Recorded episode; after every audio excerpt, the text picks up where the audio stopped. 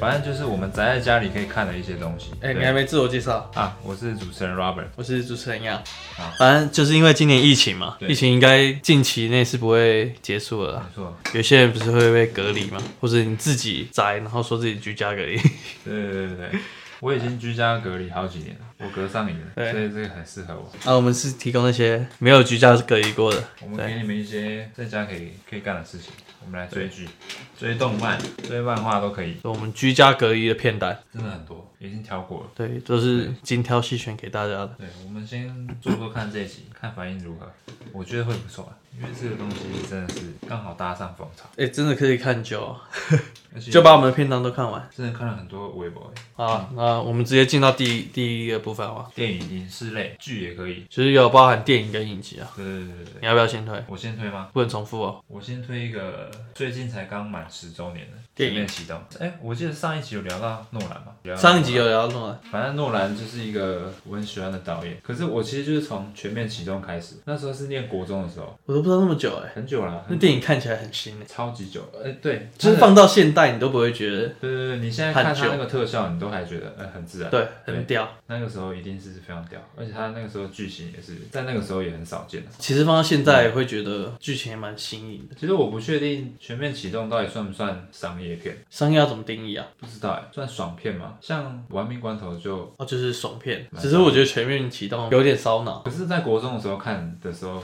觉得干很屌，现在有比较看懂一点的， 但哎、是那个梦境，其实仔细想想，我觉得超恐怖的。那它不是到第三层之后，你过大概一分钟，就是嗯里面好几十年嘛，会疯掉啊！可是我觉得很赞哎，就是以后真的有这个技术，对不嗯我对？觉然得后会一堆人在睡觉。不是那个司法机构，就是用一个招募者去做牢笼，哦，你说把他们关在里面对关他很久？他要关到第三层这样哦，这我没想过哎，啊，他们在里面也不能去改变那个环境，在一个监牢里面也不会饿死，你知道吗？他饿不死。可是是觉得有一个 bug 就是，哦，看突然被电到。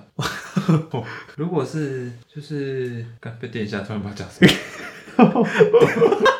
干我想到在看耳机，靠背，今天耳机电了。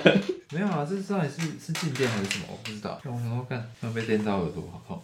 哎、突然讲什么？你说把它关在里面，你说有个 bug，可是如果是照照全面启动它里面的规则来讲的话，你关在里面这么久，你要要看是是谁谁创的梦境，而且你要有一个有一个负责造梦的人一直关在里面，哦，要有一个睡觉的。对啊，要有一个睡觉的人。哦，对有一个负责造这个梦境，然后其他人待在这个梦里，啊，然后而且还要，只是那个，所以那个罩的人也要困在里而面且他还他们还不能被发现，这些被关的人如果被发现就会被潜意识杀掉攻。击，不是吗？哦，对啊，只是他们关在牢笼里面，应该就还好而且那个到底是谁愿意进出去去睡受觉罚吧？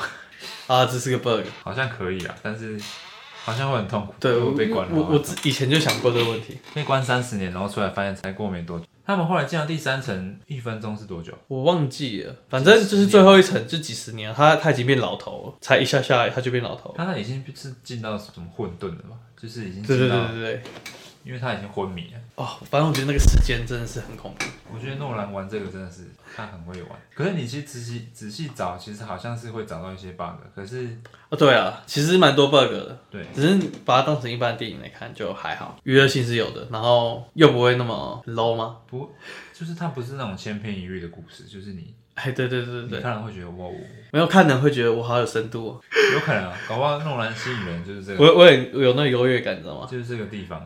就去看那个什么上上次上映那天个，对对，看天能会觉得看得懂，好屌哦、那天呢，我后来还是没有完全看懂，而且还有那个全面启动，我觉得大家大家讨论很多点，就是他的那 个骆驼，呃，他的小孩我说靠腰讲陀螺，陀螺啊，对对对，就最后最后一幕啊，对对对，这最后一幕有一个陀悬念陀螺到底有没有停嘛？也、是我觉得他收这样结尾很好，就让大家有去讨论的可是就空是间。有有人去分析啊，啊然后其实后来演员演员有出来证实，分的方法好像是戒指，因为陀螺是他老婆的，哦，不是他的，陀螺其实一直都不是他的，也有人说看不到小孩的最后那一脸幕，也没看到那个小孩的脸嘛？最后他要转过来，哦，就转过来，那应该就是对回到现实。哦，我自己觉得是回到现实啊。有人讲是说那个就是主角的那个，他不是都有一个识别的一个物体吗？对啊，对啊，就是每个人要主角自是己戒指，他他有戴戒指的时候是在梦里，啊，没带的话就是回到现实世对，因界，为我们会一直误以为那个陀螺是他的，是他的辨识物，可是从头到尾都不是，都都都是他他老老婆婆的。的。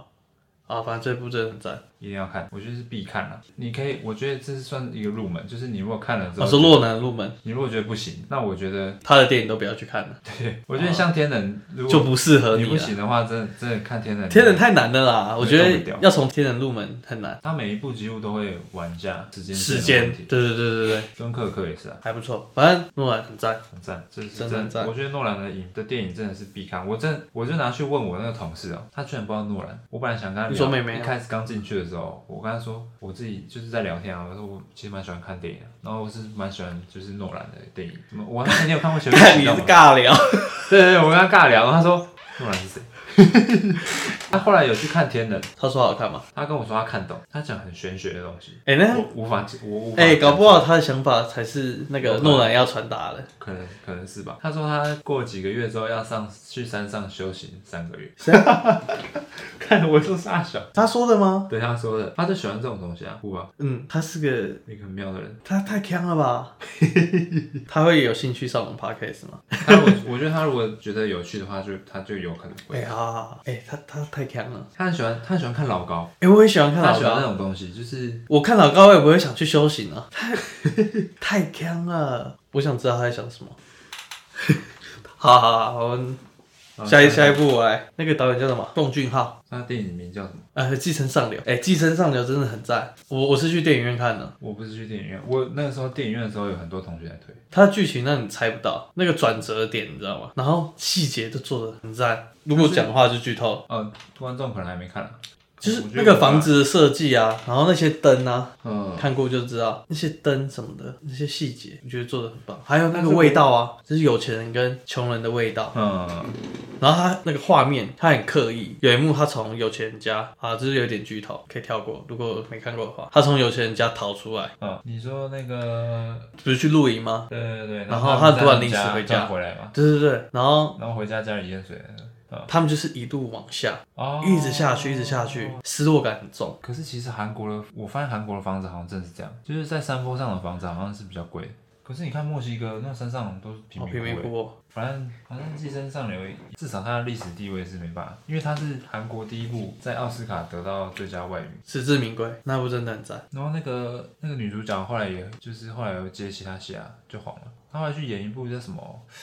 另有演一部韩剧，跟那个前阵子很红的一个男星，长得小白脸这样，瘦瘦高高，反正韩国都差不多长那样。样。对对对对忘记演。我这样讲，会不会被炮轰啊？我有时候分不出韩国人的样子。我觉得要认真看。不不过韩国电影真的是很赞啊，我就觉得还有一部叫《翻供》啊，只是上面没有我就没哎、推。翻供你有看啊？好看啊，可是我觉得翻供的剧情我猜到，猜他对他是猜得到电就影，是只很是好猜，就是没有太大的惊喜。可只是是好看的啊。我蛮喜欢那女主角，我觉得她蛮会。对，，哎，那个女主角超正，但是我觉是得她很觉得会正演啊。就是他的那个表情都很很到位。我等一下要讲有一部就是也绿是他，他也是算主。好，寄生上流可以去看，我们直接进下一个，要不然太长了。那韩国最近电影真的是很屌，五这五年吧，台湾已经难超越了，我觉得要想办法。韩国电影真的是很强。不知道有没有一个一个纪录片在讲说他们的幕后到底是怎么去策划、啊怎么去规划这件事情，我觉得会对台湾的很有帮助。这这是产业的机密吧？但我猜可能是跟台湾是完全不一样。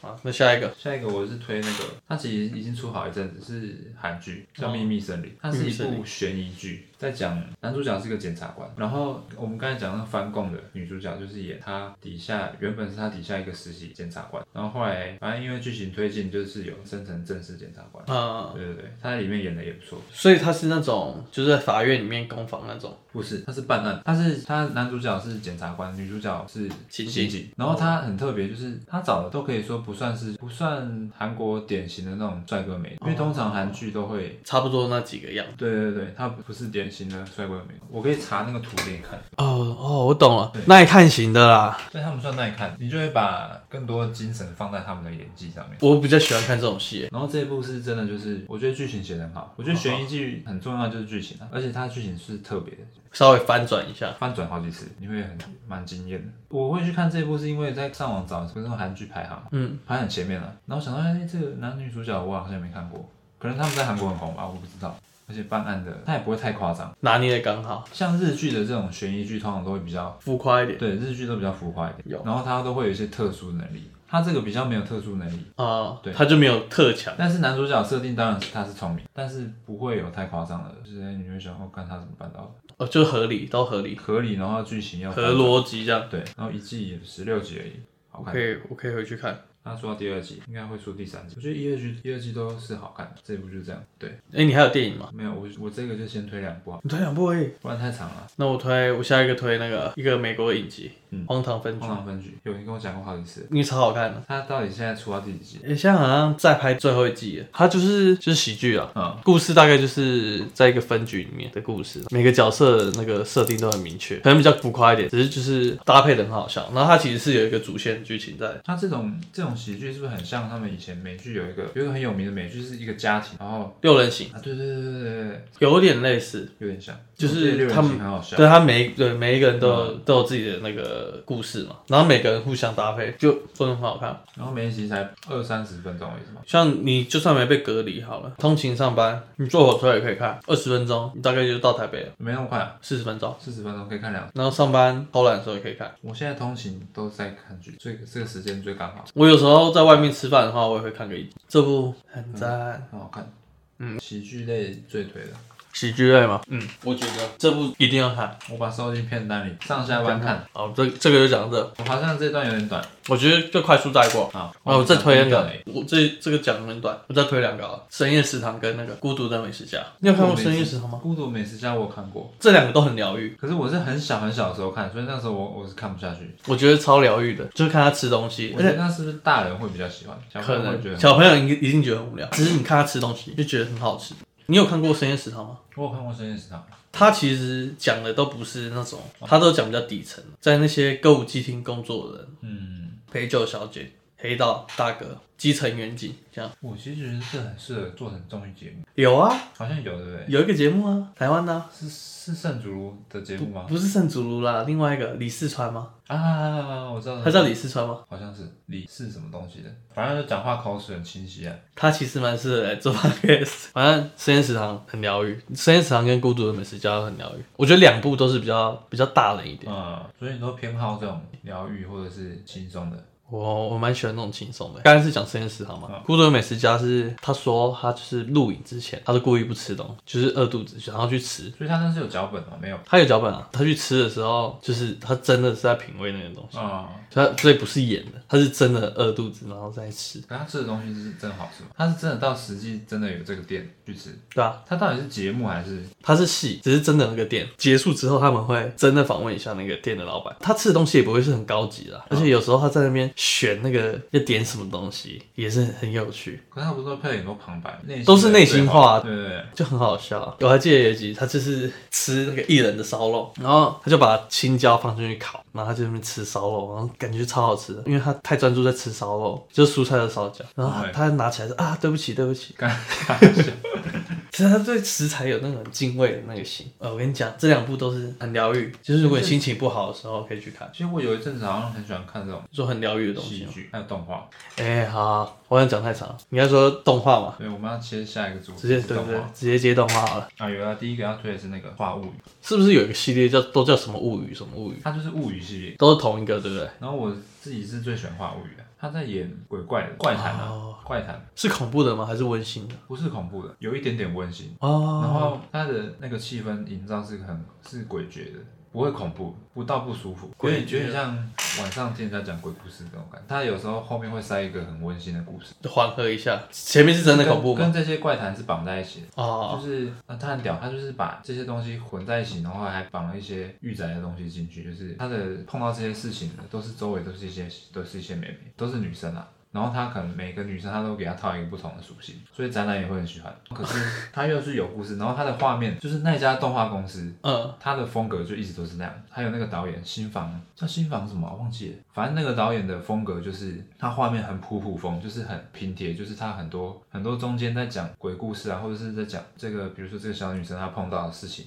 嗯，她在讲解这个故事的时候是用很像很像那很种报纸跳拼贴的那种那哦，种风格，然后讲哦，画面讲故事的画面是用拼贴的那对种感对对觉。配乐也是很搭，哦，他那个风格就很屌。而且我记得他好像每一集找来的导演还是监督都是不一样的，哦，就是然后他就会顺着他的风格去做。就有点像那个爱死机器人那边。没有到故事差那么多，它的故事还是连贯，对，调性差不多啦。调性差不多啊，对，可能就是每叙事个手法不太一样这样子。啊，可是它也是也是那种就是喜欢的人会很喜欢，就是它风格很强烈啊。哦，有些人没办法接受，因为他一直在讲话，他塞很多对话进去，看起来的感觉是什么？他在讲讲故事，然后有时候他们对话有点像相声，然后每一个角色的个性都很鲜明，很厉害，也是小说改编的，试试看。其实我觉得小说就可可以看好，我下一个，我下一个推的就是 《新世纪哦，我知道了，什么、哎哎那很好看欸 Doctor Stone，啊我只我看了一点点》，第一那个很很强啊，他是不是就是比较浮夸一点？只是很有趣。 我讲大纲，反正就是他们是一个现代社会，嗯然后主角是个学霸，然后有一天不知道为什么全球的石化，嗯，过了一万年吧，还几万年，然后他就解开了，嗯对对对，然后地球已经退回到以前那种文明，只是那个学霸他就用他的那个学到的东西学，到的嗯。要把它打造回现代社会。哦，我我有看第一集，我有觉得蛮好。啊我是真的打算看，这种题材我我第一次看过，它其实算穿越类的，他们有穿越回去啊，他是到未来，未来突然穿越，因为被石化，其实有点像到异世界，但其实不是异世界，对，是原本的是一世个界。想象想象的异世界。啊，它剧情也不错，就不剧透，这部真的很推。就是日本好像很喜欢这种题材，比如说到了一个人生地不熟的地方，然后开始哦，你说很人野生的竞争啊，哦，为了生存，对对对对，他可能到一个一个荒岛啊，就分了好几派，然后这这几派哎，开始石巨人也有一点这种感觉。对，就是这样斗起来，这种很好看啊。好，那我们下一个写什么啊？我下一个写冰果啊，冰果我是真的很喜欢，我狂暴看了我大概四五次有。冰它果是一个很小品的动画，都是推理解谜，然后都是很小很小一段故事。它其实也算疗愈类，就是那个啊、就是金阿尼做的、啊，啊，嗯，哦，如果是那个时期，我觉得那个《花开物语》很好看。哦，《花开物语》是那个啊 P A Work，哦，P A Work 也是一家很赞的公司。呃，啊他们做出来的都他很后来有出一个，因为 P A Work 最有名都是工作少女，后来又出了一个那个什么白箱，他在讲动画制作的，就是哦一群也是工作少女，他们就是在做那个动画的制作啊，就像制有点像制片，只是是弄动画，然后还有声优啊，然后还有那种就是专门动画师啊，就是每个少女都有，不同的职然后他位。们怎么产出一部动画，那部也是那部其 实那阵子很红，那部也好看，P A Work 出很多好看的。我还蛮喜欢这种，那算日常嘛，就是生活的那种感觉。我觉得冰果就很生活，只是冰果它不是一个社团嘛，那他们是一个社团，就是你要对那个社团有一些共鸣才行。我那时候对他也没共鸣啊。只是看了就觉得喜欢。我觉得他们角色个性很鲜明，然后他就是那种小故事、小故事，哦，它也是小故事，小故事。他是小故，他是每哎你好个像很小、喜欢看这种小故事推理，就是他会有一个小事件。我觉得这个设定就做的，我还买了他一整套那个呢小说，那我想到那个以前有一个台剧《我的自由年代》，你知道这那个个吗？我没看，他们也是一个社团哦，就弄得那个社团有点像是冰果要做的东西。好看吗？来看， 前面好看，因为它就是有有有种那个以前那个年代的感觉，嗯，九零年代嘛。我跟你讲，它它其实剧照什么，你不觉得还行吗？看起来还行啊。前面真的还行，前面还蛮有感觉的。它后面剧本烂掉了，这部 唉很可惜啊。我是觉得前面好看，后面不好看。我刚才说难看是就是收尾的地方，我觉得台湾拍的不管是剧还是电影，有时候都很虎头蛇尾，就是前面真的拍的很好看，哦，收尾的时候不知道为什么就烂掉了。哎，怎么会讲到这？因为哦因为冰果啦小故事、小故事，哦，对对对，冰果就到这里，真的好看，可以去看。哦，我喝一个旧的好了。这个勇者明明超 to 却过度谨慎， 我不会念，抄什么？我看这是什么啊、我不知我道，没看过啊。真的蛮好笑可的。是有一阵子，有一阵子就是动漫圈很流行取超级长的名字，最近还在红的什么在地下城寻求邂逅，哎、这部很好看。反正他就是我要怎么讲？啊通常勇者类都是穿越，好啊，反正设定我觉得不重要。我怎么讲？这这部我不知道怎么讲，就很好笑。就是如果心情不好看这个，真的爽片。不用太思考，其实我很很爱看这种爽片，就是男主角很强，因为有一些是弱到不行嘛。然后看他这个不是弱到不行，就是强到不行，看他干翻就是那个世界对魔王，，对，对对对，有点类似这个。其实蛮浪费时间，但就是很爽。有一部异世界有一阵子很红，因为它剧情有翻转，叫什么？就是异世界雷姆的那一部啊，从零开始的异世界生活啊，它剧情很翻转，真的是很翻转，不是一般的异世界，就是我觉得就是爽片。真的蛮好笑的。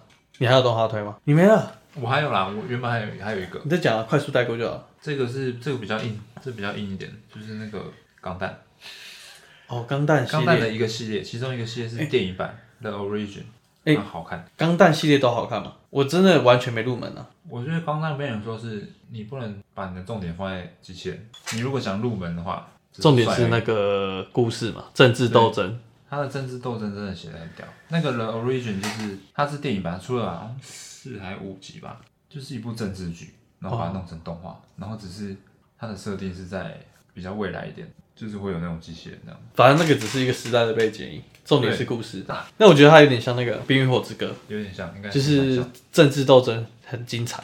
然后他的角色塑造很厉害，我觉得这种都是那种要入门的时候你会很抗拒，《冰与火》真的是嗯前面真的很难入坑啊。最后一季真的很烂嘛。嗯，垃圾啊，可以看前面冰与火之歌应该是真的很好看、刚弹就到这里，啊，我我再推哦，这这几个我快速带过好了。嗯，咒术回战，哦，最近新的对，嗯，很赞。我觉得作画品质蛮高的。漫画好，我没有看过漫画哎、你有看漫画吗？漫画有啊，我就是我只看我只有看到漫画而已，分镜分的很乱。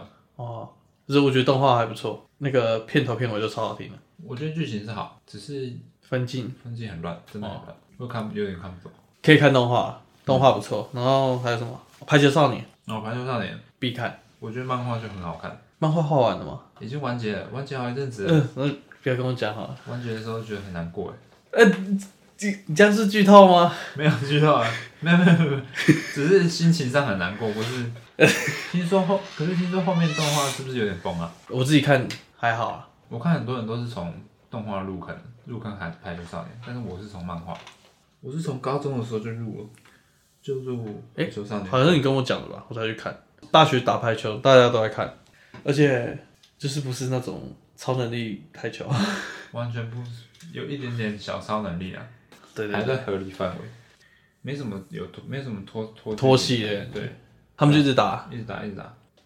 好了，啊，还有一个最后一个进阶剧了，最后一集。现在这个发展感觉后面好像很屌，嗯，第一季很爆红诶、因为第一集老妈都被吃掉了，真的很好看。真的很好看，他这一季会演到完结，对不对？嗯，这季就最后一集了。然后整个演完，我就一思八考。现在已经动画讲完了，动画应该到这边差不多了。就是我们推的不一定就是大家都会很喜欢，对但是我是觉得不错。好，那我们先中场休息，推荐一首温蒂漫步的《我想和你一起说真的，你目前介绍的音乐都不是我平常会碰到的。》，嗯，就是多听一些没听过啊。那我们直接进也许你温蒂漫步的《我想和你一起》。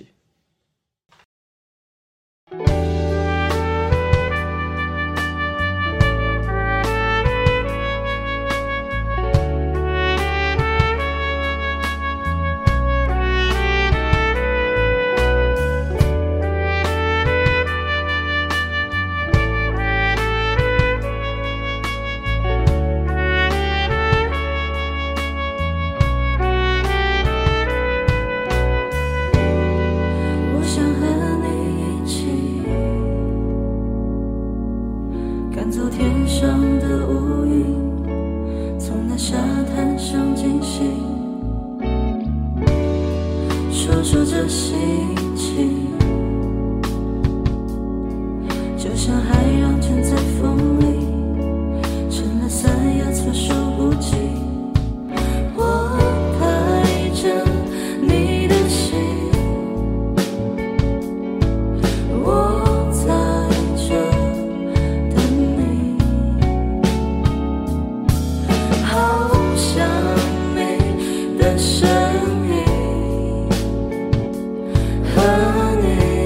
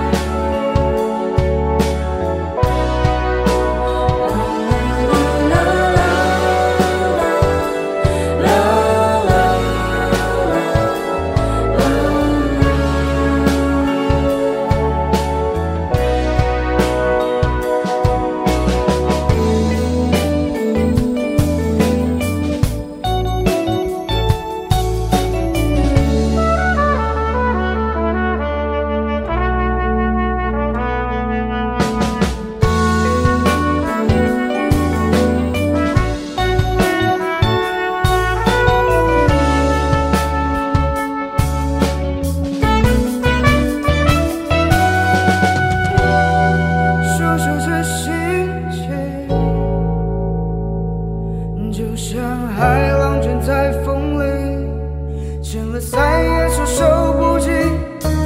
我带着你的心，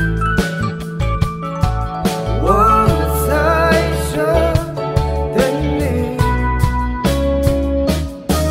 好想你的声音。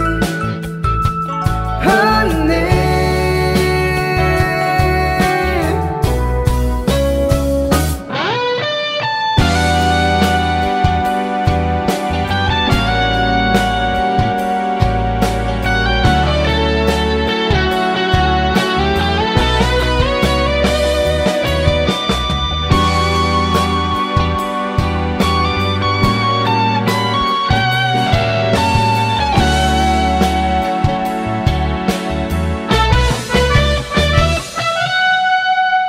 我带着你的心，我在这等你，好想你的声音和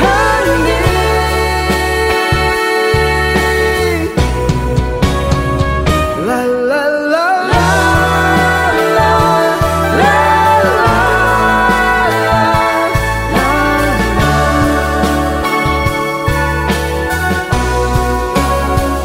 啦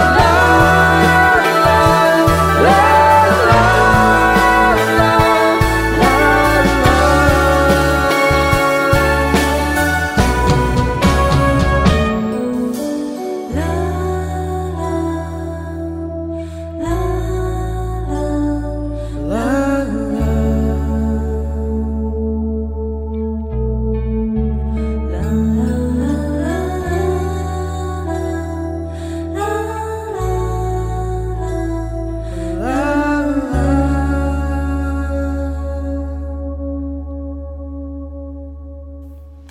好，刚刚是我们的温蒂漫步的《我想和你一起》，大家喜欢他们音乐的话，都可以去，支持他们。对对对，IG 也可以去追踪，然后跟他们讲说是从从 Ready Radio 过去的。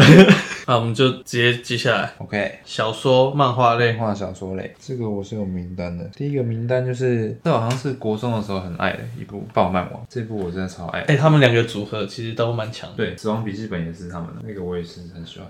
可他们的他们的组合就是，它就是他们的特点，就是他们字很多，它对话框超大，它的剧情呃就很像看小说，可是它又搭了画面，更有画面。棒棒网真的不不错，，真的好看，算蛮引人入胜，蛮王道的，我觉得一定要他们两个合作。当然，那个作画的之前有跟另一个合作画那个啊、麒麟王》也是也是很爆红，以前看那个棒棒网热血。超热血啊！我就热血到我差点要去画漫画。我记得我还要找过你，好啦，其实我我会走美术有一有一个原因是因为这个，我觉得《棒棒王》真的是很赞的一部漫画，哎、哦其实它算是一个改变我道路它的实在太热血了，你知道吗？而且他把整个漫画漫产画业，产业对嗯全部秀给你看，当然可能不完全是真的，就是而且才知道原来还会请助助手手啊，啊什么的，对然后还就有什么责任编辑啊，对对对对对对，，莫从这边知道。哦，我觉得他这个就很像白箱，就是我刚才讲那个 PA Work 做动画，哦，做动画那个，方向很类似啊。而且你会对这产业比较多了解。对，但是 PA Work 更真实一点，爆漫王再更更理想化一点。爆漫王的剧情起伏比较大，诶，讲白一点就是剧情比较瞎一点啦。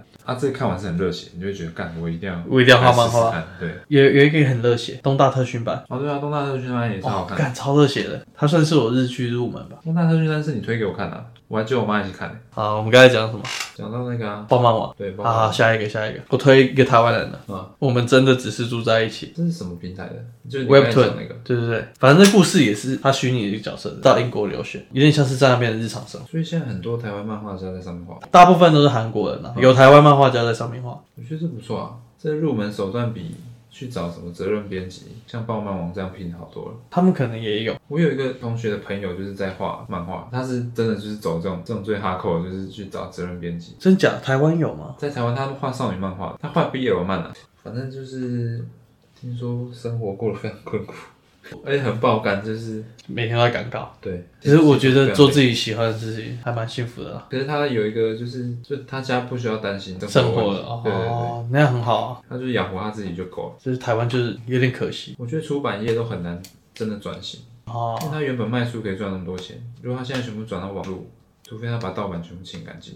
不然大家已经看盗版看习惯了。我觉得最好的方法就是，之前有一阵子啊，腾讯想要来做出版业，他就直接清一波，要他们自己人清才有办法。中国问题只能中国解决。反正啊，那个作者叫什么？GGC 他是算什么什么恋爱类？啊，他有一点点恋爱元素，就是所以他是那种工作的。生活日常嘛。他很每一篇都很短，我有一阵子真的就很喜欢看这种。我我发现我真的蛮喜欢疗愈的东西。他最近有一个新的作品，也刚上架那个 Webtoon，叫《毕业后彷徨的那一年》。然后你说这个平台出很多改编电视剧的，那你个说 Sweet Home， Sweet Home 嘛，最近不是 Netflix 上面啊还行可以看。然后还有一个叫什么《与神同行》，那个《经济之国》也是漫改，是残忍的那种。就是那种玩那种残酷游戏。哎、其实这蛮好看的。我前阵子看那个《赌博末之路》的剧场版，不过是录剧场版的男主角会演，他很适合演漫他改。也对，他很适合演动漫人物。对，而且不会尴尬，很多人演就也很尴尬，像那个什么死神，妈死神，尬了爆。下一个你推，哎，下一个是 我，不然我们我们开始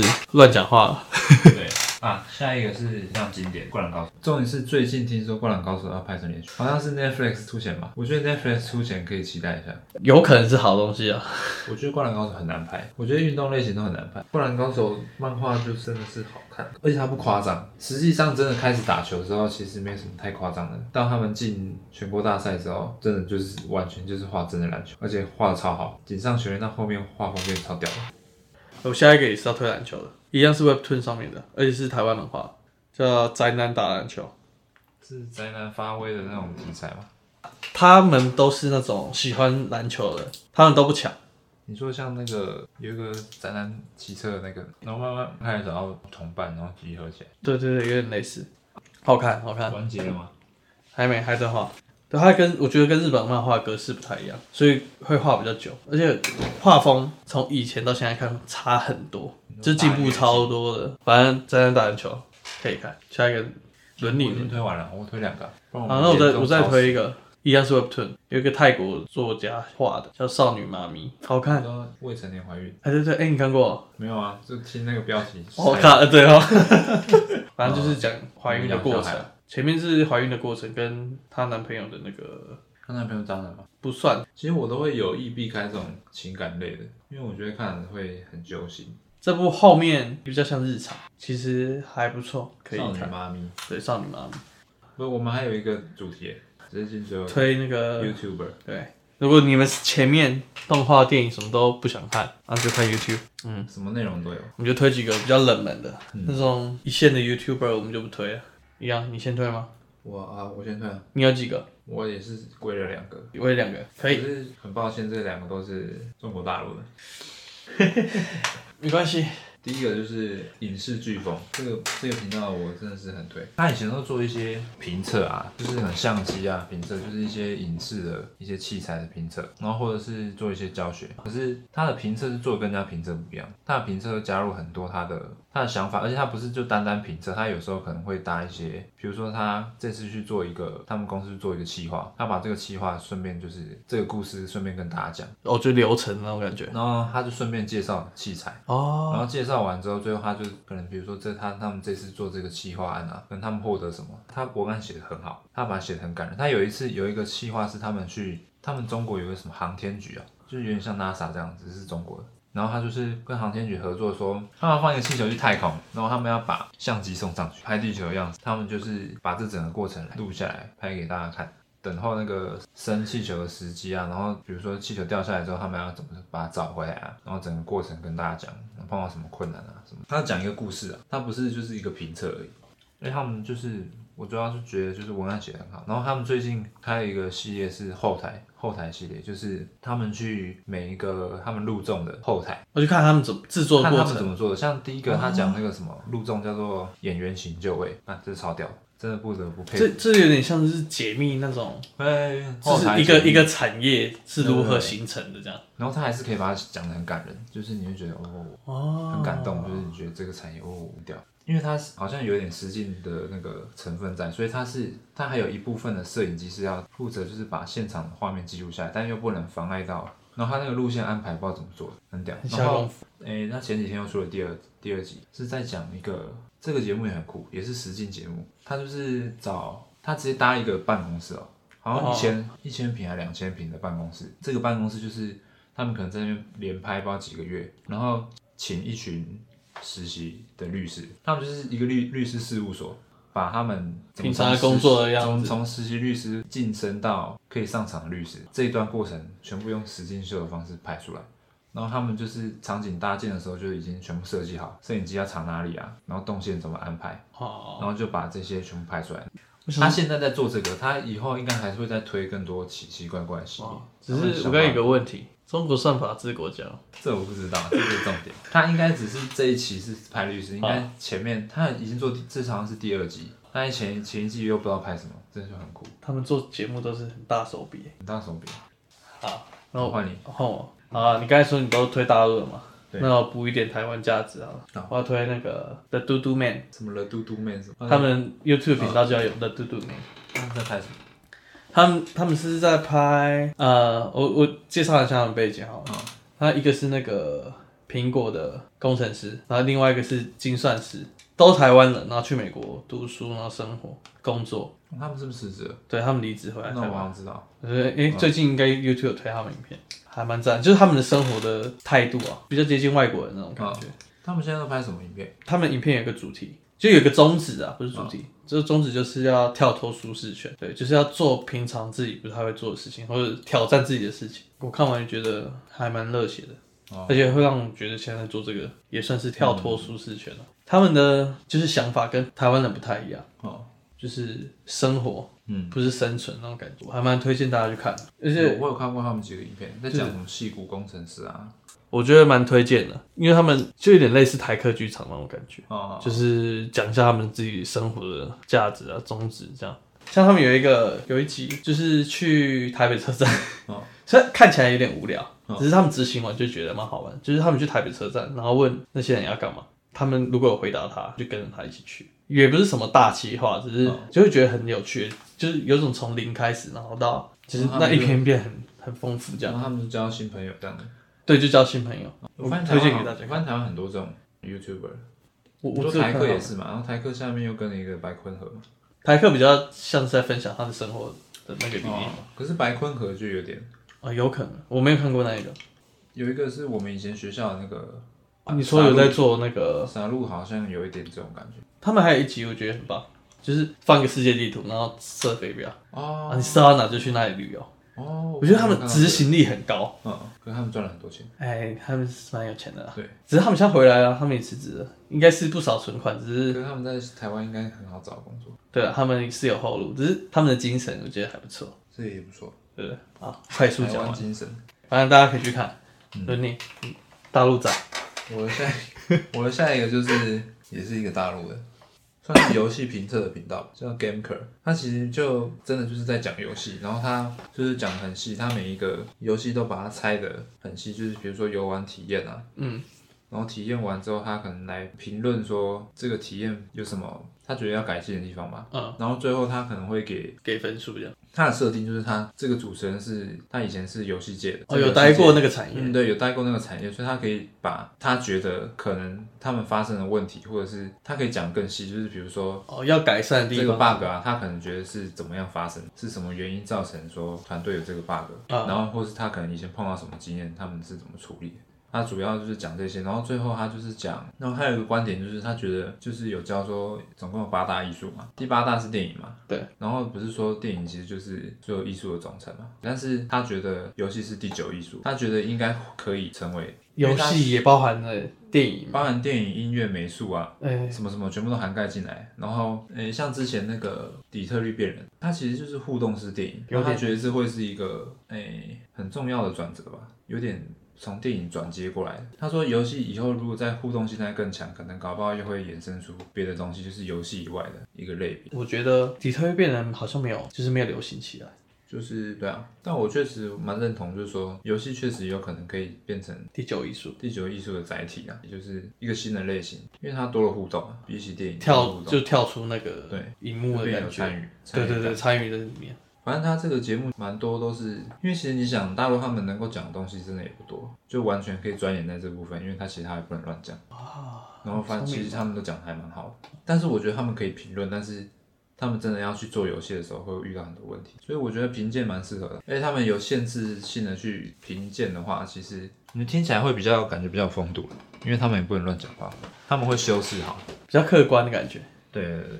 然后我就是觉得他们这个节目是写的蛮好，哦，对，啊我就觉得这节目不错，可是也是很吃你有没有兴趣啊？没兴趣就不会想看。就我觉得这个蛮吃群众的，有些人就是会想看影片放松。那我觉得我推的应该可以达到这个啊完放松的效果。这个我之前推过你那个台湾寻奇，哦，对，有有有，赞赞赞，这我知道。就是那个黑龙啊可是我不是为了黑龙，我也不是为了黑龙我是为了那个， ，Lucy。我是为了哎、那个真的很美剧。啊赞。如果在那呃个隔离中真的太无聊，又想看妹子，就看这个台湾寻奇。他们是不是某一个媒体分出来的？这我不敢乱讲。对啊，这我也反正台湾寻奇很好看，好看，Lucy 很好看，看她开箱，就是她，她虽然不像那个你刚才讲的那么专业，嗯，只是蛮轻松的。对你就是看她他们的那个，因为我前面两个看效果都是那种严肃的，比较严对啊肃，比啦，就是比较客观。重点是 Lucy 很正，是真的很正。我那当初就是因为很正，所以点进去看。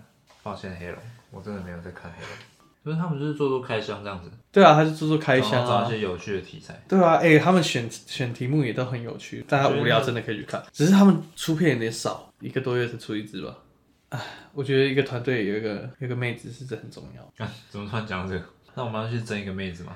如果真的可以接到叶配的话，当然可以啊。有一个小编真的很棒。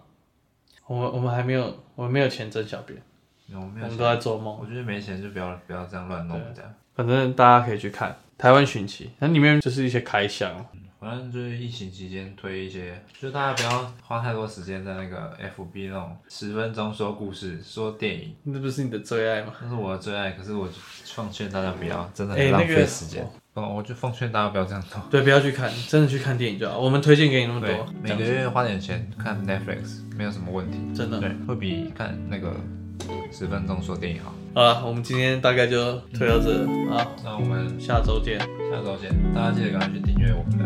，IG， IG Randy Radio，然后推荐给朋友。没错，那我们下周见，拜拜。拜拜。